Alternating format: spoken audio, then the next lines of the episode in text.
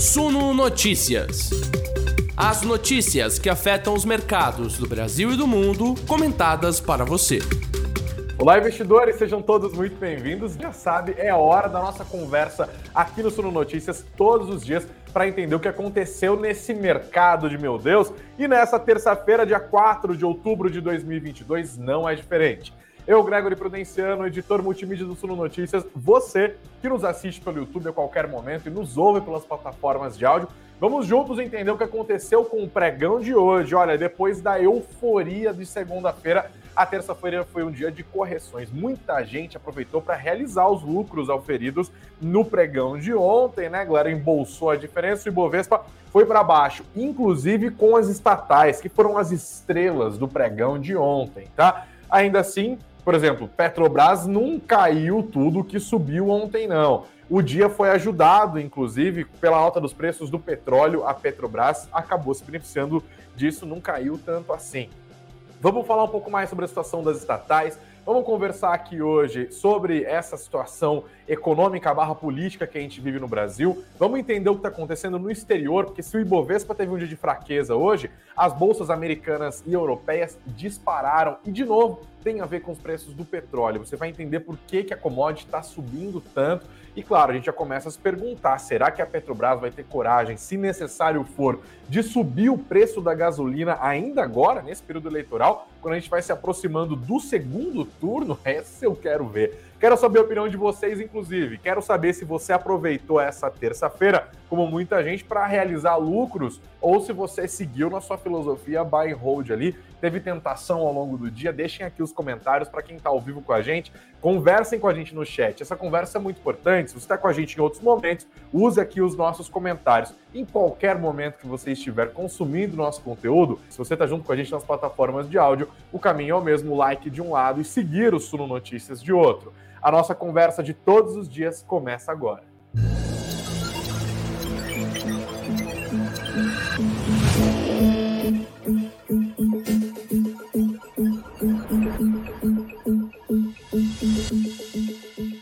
Portamos, sejam todos muito bem-vindos, investidores. Muito obrigado pela conversa, pela participação de vocês. Deixa eu já dar os boa noite para a galera aqui, ó. Por exemplo, a Nancy todos os dias deixando boa noite dela, junto com o Felício. E aí, galera, vamos voltar à realidade, escreve ele. O mercado passou uma rasteira geral. Obrigado, Felício, pela sua participação. A Nancy também. O Marcos deixando boa noite dele, junto com o Tiago Oliveira. O Lierte Santos dando boa noite dele aos ex-especuladores empolgados. Deixo boa noite também para o Gerson Viana. O Thiago respondeu o Lierte falando: aqui por pouco não fecha no vermelho. Os small caps seguraram a carteira dele. Boa noite para o Walter. Boa noite para. E é Walter MSK. Será que é Musk? Será que é parente do Elon Musk? O Glauber Moreira, que nos acompanha de Cabo Frio, no Rio de Janeiro, está querendo saber se a maré de alta vai durar. Hoje já deu uma bela de uma quebrada, hein, Glauber? Obrigado pelos seus comentários aqui. Gerson Viana junto com a gente, Rick Vieira, o Dorival Moraes junto com a gente de Natal, no Rio Grande do Norte, Terra boa. Deve estar tá sol aí, né, Dorival? Aqui em São Paulo, acho que a última vez que apareceu sol, era, tava, tava passando Mulheres de Areia na novela ainda. Porque, olha, não me lembro, mas lembra, Lucas? Tinha uma época que tinha uma bola de fogo ficava no céu que secava a roupa da gente. Sabe como eu tô secando roupa uma semana nessa né, triste cidade que é São Paulo? Eu penduro tudo no varal, moro apartamento, né? E boto o ventilador lá torando a conta de luz, ainda bem que tá na bandeira verde. Situação tá difícil. Mandem o sol para cá. Tô, inclusive, mandem o solzinho nos comentários. Sabe que sul não significa sol em esperanto, né? Manda lupinha, manda solzinho aí. Faz tempo que eu não peço isso. Gente, vamos embora. Vamos começar a falar do Ibovespa hoje. Alta de 0,08%. Uma alta bem discreta, né? 116.230 pontos hoje. A moeda americana recuou discretamente 0,11%, R$ 5,16. Eu te dou uma doleta, você me devolve R$ 5,1680, tá? É, ontem nós tivemos um dia de absoluta euforia. Não tem como falar sobre o pregão dessa terça-feira sem falar sobre o pregão de ontem. Você se lembra, né? Bovespa subindo mais de 5%, dólar caindo mais do que 4%, com o mercado reagindo ao primeiro turno das eleições, principalmente das eleições presidenciais desse ano. Para a gente retomar essa euforia, aliás, euforia não, para a gente retomar e entender o que aconteceu hoje, foi um dia de realização né? Que é o que o pessoal fala muito disso. Eu lembro quando eu comecei a trabalhar no mercado financeiro, eu não entendia que diabos que era essa tal de realização. Mas é basicamente realizar de fato o lucro, de embolsar aquela diferença. Você tinha uma ação que você comprou a 70, aconteceu algum processo, algum rally que fez essa ação é, subir para 90, daí você fica tentado e fala, putz, comprei isso aqui para segurar por três anos, mas subiu mais do que eu esperava. Tô com medo de segurar e acabar não me dando bem no longo prazo. Vou lá e vendo. Aí você comprou por 70, vendeu a 90, você realizou 20 reais de lucro. Então é isso. Quando você ouvir falar em movimento de realização, é disso que está rolando. E o que está rolando é o que está rolando hoje. Ontem, as bolsas aqui no Brasil subiram muito, foi um dia de muita empolgação nos mercados lá de fora. Esse processo continuou, eu já vou falar um pouco mais sobre o exterior, mas antes, aqui no Brasil. O mercado ficou ontem bastante feliz com o resultado eleitoral. Tem vários cenários que o mercado considera, né? Por exemplo, antes acreditava-se que uma vitória do Lula era praticamente garantida quando as urnas foram abertas. No entanto, nós percebemos que as pesquisas de intenção de voto foram bastante competentes para medir as intenções de voto no candidato do PT, mas falharam consideravelmente para medir as intenções de voto no presidente da República. Então, nós chegamos ao segundo turno com uma diferença entre Lula e Bolsonaro menor do que o mercado esperava. 6,2 milhões de votos. É o que separa no primeiro turno Jair Bolsonaro do ex-presidente Luiz Inácio Lula da Silva. 57 milhões e 200 mil votos para o petista, 51 milhões para o presidente da República. Lula continuou sendo favorito na maior parte das análises, nas casas do mercado financeiro que eu fui acompanhando. Até porque tem essa questão, essa diferença pode não ser tão grande assim, mas é uma ladeira daquelas para o presidente Jair Bolsonaro subir. Tem pouco voto no mercado eleitoral, né? Você tem uma diferença de 6 milhões a favor do Lula. Você tem 9 milhões e meio de votos em disputa, considerando as pessoas que votaram né, no primeiro turno, que foram votos válidos, mas que não foram nem para Lula nem para Bolsonaro, que votaram em Simone Tebet, em Ciro Gomes, em Soraya Tronic, em Luiz Felipe Dávila, em Padre Kelmon, Constituinte Emael, qualquer coisa do tipo. Esses votos são poucos, tá? Bem poucos quando a gente compara com eleições anteriores, para o presidente Jair Bolsonaro virar sobre o Lula, considerando que as pessoas que votaram no primeiro turno devem repetir os votos em Lula e Bolsonaro no segundo, Bolsonaro precisaria de uma migração de votos desse pequeno mercado eleitoral do segundo turno na ordem de 80 a 90% ou então roubar voto diretamente de Lula, o que está difícil, porque a gente sabe que essa eleição, os eleitores meio que decidiram os seus votos ali nessa polarização aguerrida que vivemos já semanas atrás. O cenário continua sendo esse, mas ficou mais favorável para presidente, presidente engasguei, presidente Jair Bolsonaro, dá um corte daqueles esse, hein? É, então, o que, que o mercado olha? olha, ficou mais fácil para o Bolsonaro. Ainda está difícil, mas o mercado olha para o Bolsonaro e olha para quê? Para o Bolsonaro em si, para os arroubos do Bolsonaro, para os ataques na lei das estatais, para os ataques para a política de preço da Petrobras. Não, o mercado olha para o Paulo Guedes, olha para a continuidade de reformas, de uma agenda pró-mercado que o, que o Paulo Guedes representa desde o início deste governo e que, teoricamente, teria mais facilidade para prosperar no contexto de um Congresso mais de direita, mais conservador, mais liberal, dependendo, acho uma interpretação de liberal bem né? Mas enfim, mais de direita com certeza. A gente sabe, né? O Congresso que saiu do banho das urnas neste final de semana é um congresso mais à direita, fortalecendo o centro. O mercado interpreta isso como mais reformista.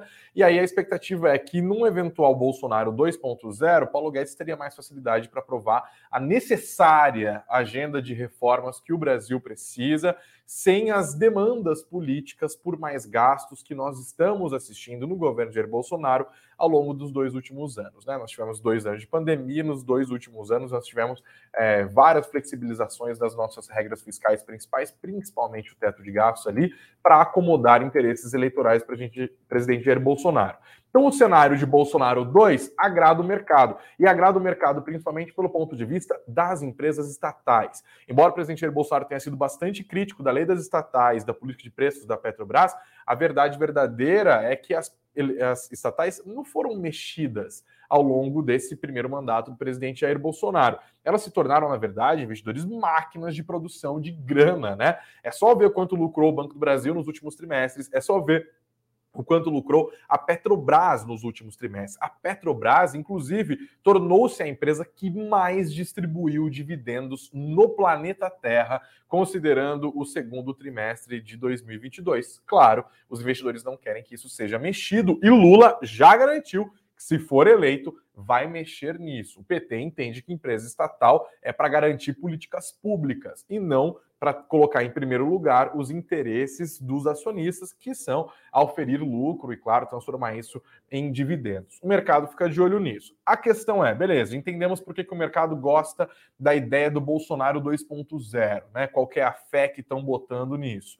Mas e o cenário de Lula 3, né? De uma volta do petista à cadeira da presidência da República. Olha, esse é um cenário que o mercado temia mais. Lula chegou até aqui nessas eleições sem dizer exatamente quais serão os passos econômicos que ele vai dar, sem dizer qual vai ser o nome que ele vai indicar ao Ministério da Economia, sem dizer exatamente qual que vai ser o espaço dado para as políticas de transferência de renda ou da onde que ele vai tirar essa grana. O que nós sabemos de Lula é as estatais não vão funcionar como funcionam nesse governo. O que nós sabemos de Lula é que se ele voltar, o teto de gastos acabou. Ele disse redisse e disse de novo essa história. Bom, o mercado temia que nós tivéssemos saído desse domingo com Lula em primeiro lugar, não só em primeiro lugar, mas vencendo em primeiro turno. Ele chegou perto, faltaram 1 milhão e 800 mil votos para levar a disputa no primeiro round. Mas agora, com Lula indo para o segundo turno e a uma distância menor do que se esperava para o presidente Jair Bolsonaro, né? A distância do Lula para o Bolsonaro é menor do que o mercado esperava, o mercado percebeu que agora Lula, se quiser garantir a sua candidatura, o fortalecimento dela, vai ter que acenar para o centro, vai ter que acenar aqui para a galera da Faria Lima, vai ter que acenar para o mercado. Ou seja, Lula, diante desse cenário eleitoral desse momento e diante do Congresso que ele teria de enfrentar numa eventual volta à presidência da República, está forçado a ir ao centro. E o mercado espera do ex-candidato, do ex-presidente da República, acenos importantes em direção ao, a uma política de mercado, ao liberalismo econômico, a uma política econômica mais ortodoxa, nos moldes do que fez no primeiro mandato, quando Lula foi eleito lá em 2002 e começou a exercer esse mandato em 2003. Ok? Portanto, o cenário Bolsonaro 2.0 deixou o mercado felizão. O mercado Lula 3.0 também deixou o mercado mais feliz, não exatamente pela figura do Lula, mas sim porque ele seria obrigado a estar mais moderado. Foi esse o espírito que botou lá para cima os preços das empresas estatais ontem e que acabou trazendo no Brasil um rally enorme, influenciado por um dia de bastante bom humor na, no exterior.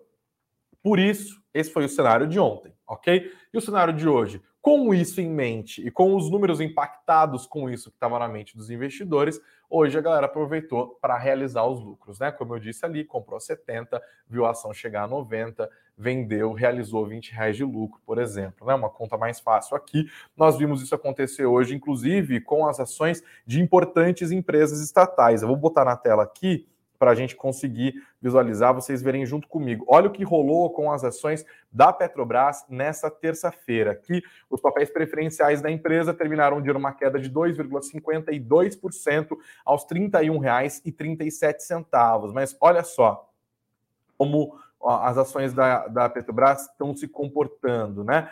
Na segunda-feira, ontem, os papéis da Petrobras fecharam ali nos R$ 32,90 eles tinham antes o nível dos R$ reais e cerca de 20 centavos, né? Quando abriu o pregão na, na segunda-feira, estava abaixo disso. Então, nós tivemos uma alta muito forte ontem e um ajuste hoje, que ainda assim não colocou os papéis da Petrobras abaixo que estavam sendo negociados no fechamento do pregão de sexta-feira. Ainda assim, está no positivo. Quando a gente considera os últimos cinco pregões, é uma alta de quase 6%, e em 2022 os papéis preferenciais da Petrobras acumulam uma alta de 7,84% aos R$ 31,37. Os papéis ordinários da estatal petrolífera hoje recuaram 1,97%, terminaram o dia valendo R$ 35,30 cada, em 2022 acumulam uma alta de 12%. Outra, aliás, antes de falar inclusive dos números do Banco do Brasil, eu queria explicar que a Petrobras hoje caiu de fato, houve um movimento de realização? Sim, mas, porém, todavia, contudo, entretanto, embora pois, ela também está sujeita a uma outra dinâmica hiper importante, que é o preço do petróleo. E o preço do petróleo hoje, investidores, subiu demais. Depois de uma alta forte ontem, também teve uma, uma forte alta hoje. E o mesmo motivo é o mesmo. A imprensa especializada internacional noticiando que a Organização dos Países Exportadores de Petróleos e os seus associados ali, a OPEP+, está disposta a anunciar muito em breve um corte na produção do petróleo. Eles estão preocupados com esse clima de recessão mundial e bancos centrais subindo juros, que aumenta o clima de recessão e aumenta o temor de uma diminuição na demanda de petróleo, certo? Diminuição na demanda de petróleo significa uma queda no preço da commodity, significa que os países exportadores de petróleo vão vender a mesma quantidade de petróleo por uma quantidade inferior de doletas. Portanto,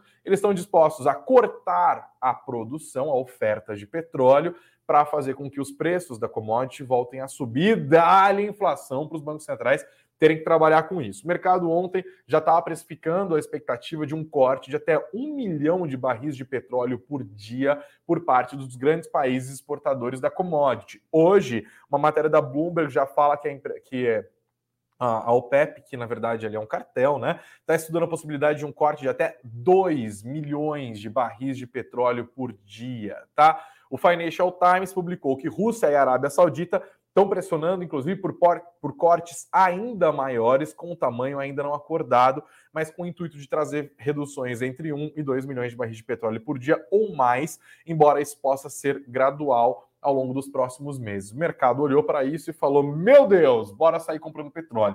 Outra coisa que acabou ajudando na demanda por petróleo nessa terça-feira foi mais um dia de fraqueza da moeda americana. Então, já viu, né? Você está lá no Chile, por exemplo, e você tem um enfraquecimento da moeda americana, você compra petróleo em dólar, então você pode comprar mais petróleo com a mesma quantidade da sua moeda nacional. Isso aumenta o apetite por commodities. Essa junção de expectativa de corte na oferta de petróleo e fraqueza do dólar acabou jogando para cima de novo a cotação da commodity. No final do dia, o WTI para novembro terminou hoje numa forte alta de 3,48%. O barril terminou de negociado a 86 dólares e 52 centavos. O Brent para o mês de dezembro avançou 3,31%, é a nossa referência, é o que importa para nós, 91 doleta e 80 centavos. Beleza? 81 dólares e 91 dólares e 80 centavos. Nós também temos que olhar para esse noticiário envolvendo o petróleo e pensar, né? Estamos aqui às vésperas do segundo turno. Eu perdi boa parte dessa primeira conversa da live falando sobre política, né? Não tem muito jeito. Será que se os preços começarem a subir, subir, subir a Petrobras vai reajustar para cima dessa vez, né? Os preços da, da gasolina, os preços do diesel aqui no Brasil, nós temos a Petrobras reajustando para baixo já há muitas semanas, há mais de mês, o que inclusive está ajudando o presidente Jair Bolsonaro e está feliz. Nunca mais se criticou políticas de preços de Petrobras nesse país, porque agora está ajudando, os preços estão caindo na bomba, né? Cria-se uma disposição mais favorável ao governo. E se a situação se inverter? A gente vai continuar prestando atenção nisso e fazendo essas perguntas. Perfeito? Bom, agora a gente dá uma olhada no que aconteceu com as ações do Banco do Brasil, outra estatal que ontem se deu exato, subiu mais de 5%, hoje um tombaço de mais de 5%, 5,38%, DBAS3 aos R$ 39,23, perdendo R$ 2,23, tá? É, 39,23 no fechamento. Nós temos no ano, no entanto, Banco do Brasil lá para cima, 36,12% de alta. Quem comprou BB está feliz da vida, R$ 10,41 foi quanto ganhou cada ação do Banco do Brasil só agora em 2022. A galera tá felicíssima, né?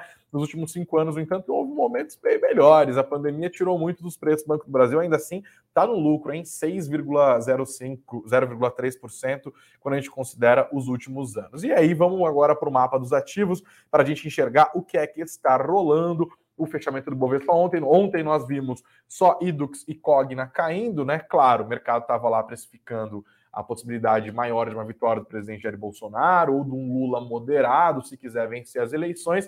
Cogna e Ido que estavam subindo loucamente nos últimos dias, diante da expectativa de uma retomada dos projetos de financiamento públicos para faculdades particulares, né? O PT é um criador e um entusiasta dessas políticas. O Lula falou muito sobre isso por meio do FIES e do ProUni. Quando o Lula toma, do ponto de vista do mercado, um revés no primeiro turno, essas ações foram juntos com ele lá para baixo. Lá para baixo, assim, né? Variação de menos de 1% para baixo.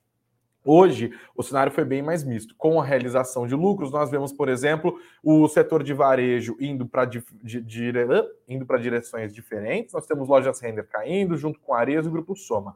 Americana subindo firme em 6,25%, Pets subindo também, Via indo para cima, junto com Magazine Luiza. No geral, as empresas de varejo mais tradicionais ali tiveram um dia positivo. Petrobras indo para baixo em movimento de realização, como eu disse. Banco do Brasil também são os vermelhos mais vermelhos do nosso status invest. O setor bancário, no entanto, ficou bem dividido, né? Acompanharam as quedas do Banco do Brasil Itaúsa, Bradesco, tanto nas ações preferenciais quanto nas ações ordinárias. Foram para cima hoje as ações do Itaú, do BTG Pactual, do Santander e do Banco Pan. As ações da Vale subiram hoje, ajudaram o Ibovespa. Se Vale tivesse subido esse mais de 2,5% de hoje, o Ibov tinha caído hoje, se descolado bem do exterior, tá? A gente fica de olho nisso. E o setor de energia elétrica, esse sim, coeso, vermelhinho inteiro, não sobrou nenhum papel para contar a história. Perfeito? Agora vamos dar uma olhada melhor no que está rolando no exterior. As bolsas na Europa hoje tiveram um rally impressionante, acompanhando os principais índices lá dos Estados Unidos, todos eles subindo mais de 2% também, tá? Os mercados seguem em forte recuperação, lembrando que eles tiveram semanas bem ruins, as últimas três semanas pesaram muito para os mercados lá de fora, com os investidores olhando para o mau humor dos, dos mercados, especialmente para os recados dados pelos formuladores de política monetária lá na Europa e nos Estados Unidos. Enquanto aqui no Brasil a Selic já encontrou provavelmente seu estágio terminal em 13,75 e os investidores se ocupam de discussões, na verdade, a respeito de quando a nossa taxa de juros vai passar a cair, o que favorece a nossa bolsa, inclusive aos olhos dos investidores estrangeiros, né? Então, isso é bom para a nossa bolsa. Lá na gringa, o debate é outro. O mercado está falando até onde vão os juros e a gente não sabe. É bom lembrar, conversando aqui inclusive com o Vitor Duarte, né, o CIO da Sunasset, ele sempre lembra disso que cerca de um ano atrás o mercado estava precificando nas ações é, uma Selic que iria até uns 8, 9% para tentar deter o processo inflacionário. No final, esse processo se mostrou mais persistente, a Selic teve que ser levada quase a 14%. Nós vimos ainda o impacto disso na nossa bolsa, essa percepção de que nossa bolsa está barata, inclusive especialmente para quem tem dólar no bolso, né, o caso dos investidores estrangeiros, continua ajudando a nossa bolsa. Lá na gringa, o sofrimento ainda é muito grande, porque eles não sabem aonde vai parar esse reajuste na taxa dos juros para fazer com que as inflações convirjam para as metas dos bancos centrais, a saber, principalmente o Banco Central Europeu, o Banco da Inglaterra e também o Banco Central lá dos Estados Unidos, o nosso famosíssimo Federal Reserve. Isso pegou muito forte nas ações dos últimos dias, especialmente nas ações mais sensíveis aos níveis de atividade, mais sensíveis à taxa de juros. Estamos falando do setor de varejo, estamos falando do setor de construção, de produtos que são mais atrelados a crédito, né, que fica mais caro nesse processo de alta dos juros, por óbvio, é, e também, principalmente, as empresas ligadas à tecnologia, que precisam sempre de capital intensivo. Esse capital fica mais caro e vai embora buscando papéis mais seguros em momentos como esse. Portanto, abriu-se uma percepção nos últimos dias de que tem muito papel barato lá fora. Isso ajudou muito. Outra coisa que ajudou as bolsas hoje foi justamente a história do petróleo que eu acabei de explicar, com o mercado já botando no preço a expectativa de uma queda na oferta da commodity, tá? Empresas petrolíferas pesam muito em índices acionários, não só aqui do Brasil, mas também no mundo inteiro. São empresas muito grandes. O preço do petróleo subindo, como subiu hoje mais de 3%, acabou ajudando. O clima foi de bom humor, de recuperação nas bolsas. Aqui no Brasil, os investidores ainda olham para o nosso noticiário político, perfeito? Aqui no nosso site, gente, no suno.com.br barra notícias, suno.com.br barra notícias, a gente tem todos os detalhes para você a esse respeito, tá bom? Eu vou falar um pouquinho mais agora sobre o Twitter, que voltou às manchetes do mundo econômico nessa terça-feira, junto com Elon Musk, que olha só, desistiu de desistir, fez que foi, fez que não foi, acabou fundo, fez de novo a proposta para comprar o Twitter, tá? Dá uma olhada nessa matéria, vocês já encontram isso aqui, inclusive, no nosso site, no suno.com.br notícias. Twitter dispara após reviravolta em negociação com Elon Musk. Olha só o que está rolando. Segundo a Bloomberg, o Elon Musk teria feito uma proposta. Ele voltou atrás e refez a oferta de compra da companhia. As informações teriam sido dadas para a Bloomberg por meio de pessoas próximas ao bilionário que acompanhavam de perto a negociação. Se confirmada, a decisão de Elon Musk pega o mercado de surpresa, já que o homem mais rico do mundo estava lutando judicialmente para poder desistir da compra da empresa. Ele comprou, daí falou: olha, não veio do jeito que eu imaginava, não, vocês não estão cumprindo os dados que vocês falaram que vocês iam me entregar, estou inseguro, não quero mais. E aí agora quero de volta. Pensei melhor e foi atrás para cá o Twitter. Adivinha o que aconteceu com as ações do Twitter? Dispararam. Olha só as BDRs do Twitter negociadas aqui na B3, né? O TWTR 34, alta impressionante de 21,48% hoje aos R$ 133,62.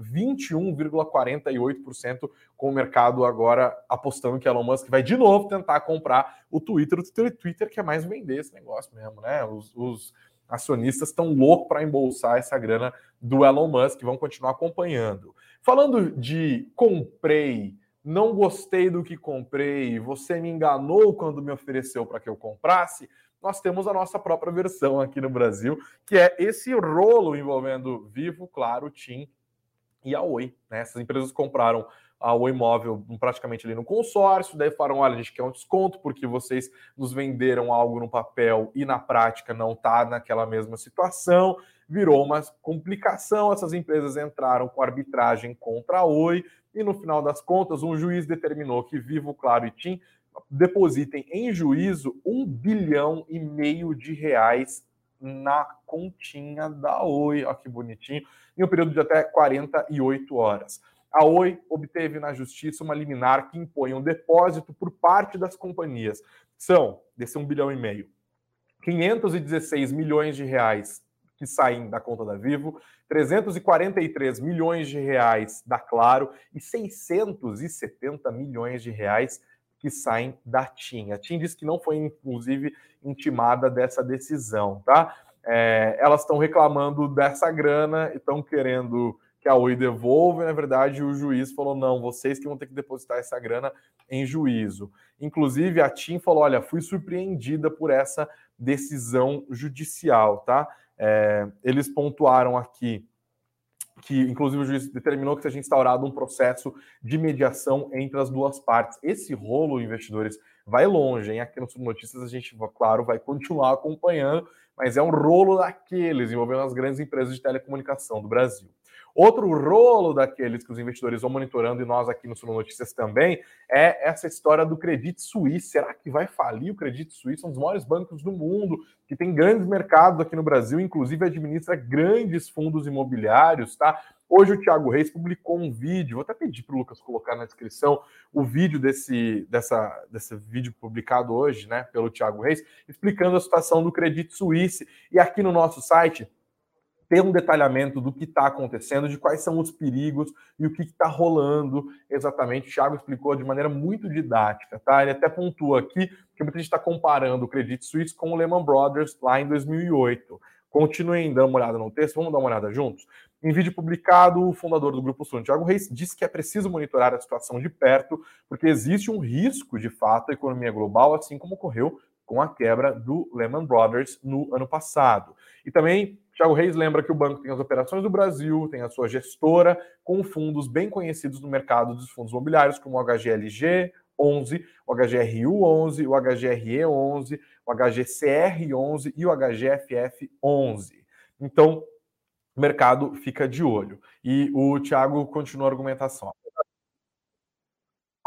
Reis afirmou não ver problemas nas atividades do banco no Brasil. O que, que o Thiago pensa disso?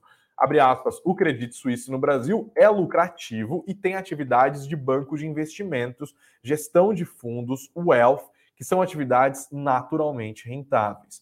Em sua visão, o negócio do banco no Brasil é saudável e poderia facilmente atrair interesse de potenciais compradores caso a matriz do banco suíço opte pela venda da unidade brasileira. Ele disse: Existem grandes instituições financeiras como BTG, XP, Nubank, que fizeram capitalizações relevantes nos últimos anos e são lucrativos. Não duvido que teriam interesse caso uma das alternativas para o Credit Suisse seja vender as operações no Brasil. Se você é cotista de algum desses fundos, fiquem espertos, tá? Se o Credit Suisse ficar insolvente lá fora, o credor é, no entanto, não pode tomar o imóvel porque ele presta um serviço por meio dos fundos, mas isso pode virar um rolo jurídico. No nosso site vocês também encontram o que o mercado olhou, como o mercado reagiu hoje ao olhar para a situação do Credit Suisse. E olha, a situação é boa, gente. Calma, calma. Pelo menos hoje foi um dia de alívio, tá? Operou em uma alta muito forte hoje, diminuíram os rumores de que o banco estaria prestes a quebrar tá bom? É, eles, uma maneira de medir isso são as famosas Credit Default Swaps, as CDS. Quem assistiu aquele filme é, a, a, Grande Aposta, né? The Big Short, entendeu direito como funcionou a crise de 2008 e as CDS têm um papel muito importante, inclusive tem CDS de qualquer coisa, ele é um seguro que você contrata, né? O que estava rolando? As CDS estavam atingindo os maiores níveis desde a semana passada.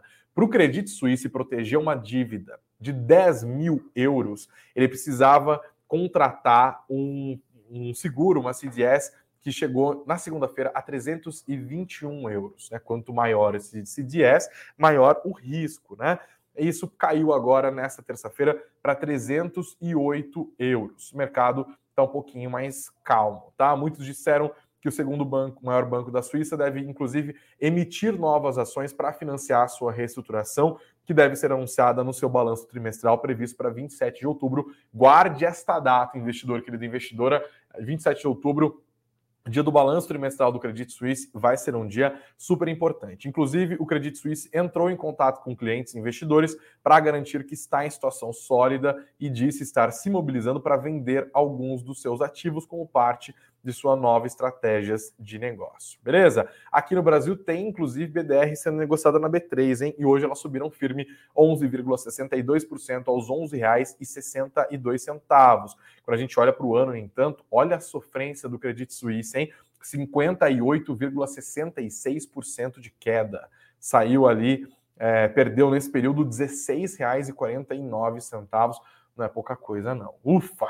Bom, Vamos falar de um balanço político antes da gente caminhar para o fim? Hum? Olha que chique, tenho aqui a canequinha da Suna agora. É, a gente vai olhando para o segundo turno e vendo quem os candidatos estão indicando, quem está anunciando apoio aos candidatos ou não, né? Fiz uma lista bem rápida aqui, inclusive. Apoiaram Lula nesta terça-feira o PDT e Ciro Gomes num vídeo constrangedor, inclusive, que ele vira para a câmera e fala: o PDT decidiu. Eu faço parte da executiva ampliada do PDT, também decidi. E nós decidimos. E é isso. Ele basicamente diz isso, mas ele não diz o que decidiu, né? Para você descobrir o que foi decidido por Ciro Gomes e a tal da executiva ampliada do Partido é, Democrático Trabalhista, você tem que olhar para o que disse o presidente dele, Carlos Lupe, que é: estamos apoiando o Lula. Né? Então, é, claramente, o primeiro turno deixou mágoas ali em Ciro Gomes, e enfim, esses votos importam, mas importam menos diante do tamanho que Ciro Gomes um dia teve, tá? Mas tá ali, PDT e Ciro Gomes apoiaram Lula. Lula recebeu hoje o apoio também do ex-presidente do Banco Central e meio que um tucano ali, né? Muito próximo do tucanato. Lembra do PSDB, aquele partido que existia até, sei lá, sábado, domingo não existe mais. Armínio Fraga, no seu apoio também a Lula hoje. Ele já tinha dito, inclusive, que num segundo turno entre Lula e Bolsonaro ele não se posicionaria. No final das contas, voltou atrás e falou: não, estou com Lula, tá? Agora a expectativa é que Simone Tebet, que ficou em terceiro lugar, eu falei que o Ciro ficou em terceiro, o Ciro foi em quarto, né, gente? Simone Tebet, do MDB, ficou em terceiro. A expectativa é que ela anuncie apoio ao ex-presidente Lula, embora boa parte do MDB esteja fazendo uma pressão daquelas para que ela fique neutra, assim como ficou neutra a sua candidata a vice, a senadora do PSDB para São Paulo, Mara Gabrilli. Ela anunciou sua neutralidade hoje, disse que vai votar branco. O outro tucano, inclusive, que diz que não vai votar nem Lula nem Bolsonaro no segundo turno, vai anular é, o ex-governador do estado de São Paulo, João Dória. Agora, o dia foi é, talvez mais proveitoso para o presidente Jair Bolsonaro, que colecionou alguns apoios importantes. Claramente, o mais importante deles é do recém-reeleito governador de Minas Gerais, Romeu Zema, do Partido Novo, que foi reeleito neste domingo em primeiro turno. Minas Gerais é um estado super importante, vocês já sabem disso, né? Nunca, desde a redemocratização, Nunca alguém ganhou em Minas Gerais e não ganhou a presidência da República. Inclusive a galera ficou nessa, ah, como que o Zema ganhou é, no estado e o Lula ganhou para a presidência da República em Minas Gerais? Gente, Minas Gerais faz isso, ó, a lot, sempre fez. Tá? Dá uma olhada nas últimas pesquisas, vocês vão ver que isso sempre aconteceu. Esses votos, Anastasia e Dilma, sempre rolou. Lulécio, a pessoa votava no Aécio para o governo do estado e votava no Lula para presidente da República. Minas Gerais sempre fez isso, tá? Dei uma olhada. Minas é um estado bem mais complexo do que parece. Você tem um sul muito parecido com São Paulo, você tem um centro muito ligado no centro-oeste ali, mais agro, você tem um norte muito parecido é, com o Nordeste. Minas continua surgindo ali como uma espécie de síntese eleitoral do, do, Brasil. Não à toa a gente compara o resultado das eleições presidenciais em Minas Gerais e no Brasil a gente vê uma variação ali que é depois da vírgula, né? Muito próxima. E aí Bolsonaro conseguiu o apoio de Romeu Zema hoje, apoio importante para o presidente Jair Bolsonaro. Quem também anunciou apoio a Bolsonaro hoje foi Rodrigo Garcia, derrotado governador do estado de São Paulo derrotado, inclusive, aqui, né? Rodrigo Garcia estava disputando uma vaga no segundo turno com Haddad, diziam as pesquisas, no final abriram as urnas, vimos Tarcísio de Freitas, candidato presidente Jair Bolsonaro, em primeiro lugar, Haddad, Fernando Haddad, do PT, em segundo, Rodrigo Garcia ficou em terceiro, e hoje ele anunciou um apoio incondicional, inclusive, ao presidente Jair Bolsonaro, e também a Tarcísio de Freitas, que deu uma esnobada, opa, legal, obrigado pelo apoio aí, mas não vai subir no meu palanque, não. Obrigado, viu, Garcia? Deu uma. Ih, o Garcia está desse tamanhozinho.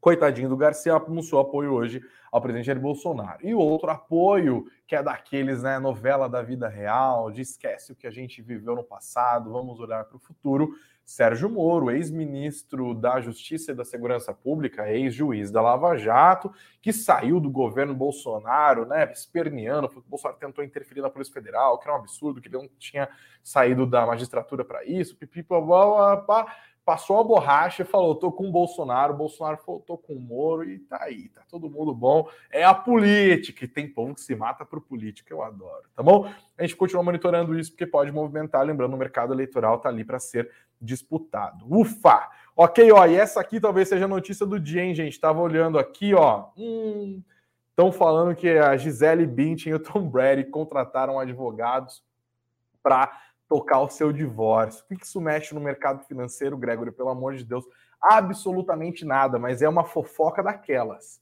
É uma fofoca daquelas. Fico muito triste, Gisele Bündchen e Tom Brady. É, separando a gente aqui nas notícias tortas para que não seja verdadeiro isso aí, mas se for para ser verdade, né, minha gente? Muita sorte a Gisele, muita sorte a Tom Brady. Eu quero ver quanto que vai custar esse divórcio, no entanto. Aí a gente vai ficar prestando atenção, beleza? É um momento fofoca aqui do Sulogista, só para a gente dar uma espairecida, porque a galera tá muito tensa com a eleição. Gente, 300 pessoas ao vivo aqui, não se esqueçam, por favor, de sentar o dedo no like, de compartilhar o nosso conteúdo, de se inscrever no nosso canal, hein? Estamos quase virando aqui para 54.300 inscritos, estou contando com a sua ajuda, que está chegando agora no nosso canal faça isso agora, muito, por favor, tá? Tô contando com você. Pode subir a musiqueta aí, Lucas. Vamos dar uma olhada como ficou a nossa votação de hoje. Eu perguntei para nossa audiência se ela tinha aproveitado essa terça-feira para realizar algum lucro depois das altas fortes de ontem. E o nossa galera aqui é buy and hold fiel. 74% disseram que não, não realizaram hoje ficaram só de boa na Lagoa, mas 26% não aguentaram a tentação, né? Resolveram botar essa diferença no bolso. Obrigado, gente, a todos vocês que participaram da nossa enquete, que se envolveram aqui na nossa conversa, deixando seus comentários, deixem os feedbacks de vocês. Quero saber se essa live foi útil, o que pode melhorar. Se quiser só elogiar também, por favor, façam isso, pelo amor de Deus. Eu e minha mãe ficamos todos muito felizes, além de toda a equipe aqui do Suno Notícias. Estamos aqui nesse estúdio chiquérrimo para trazer a melhor qualidade de áudio, a melhor qualidade de vídeo, a melhor qualidade de informação para você todos os dias, tá bom? Vamos junto então. Amanhã é super quarta. Você conhece a nossa conversa, né? 9 horas da manhã tem Beatriz Boiadia começando os serviços. Eu tô de volta às 19 horas aqui pra gente ficar mais por dentro do que tá rolando. Obrigado, gente, pela audiência. Beijos aos de beijos, abraço aos de abraço. Até amanhã.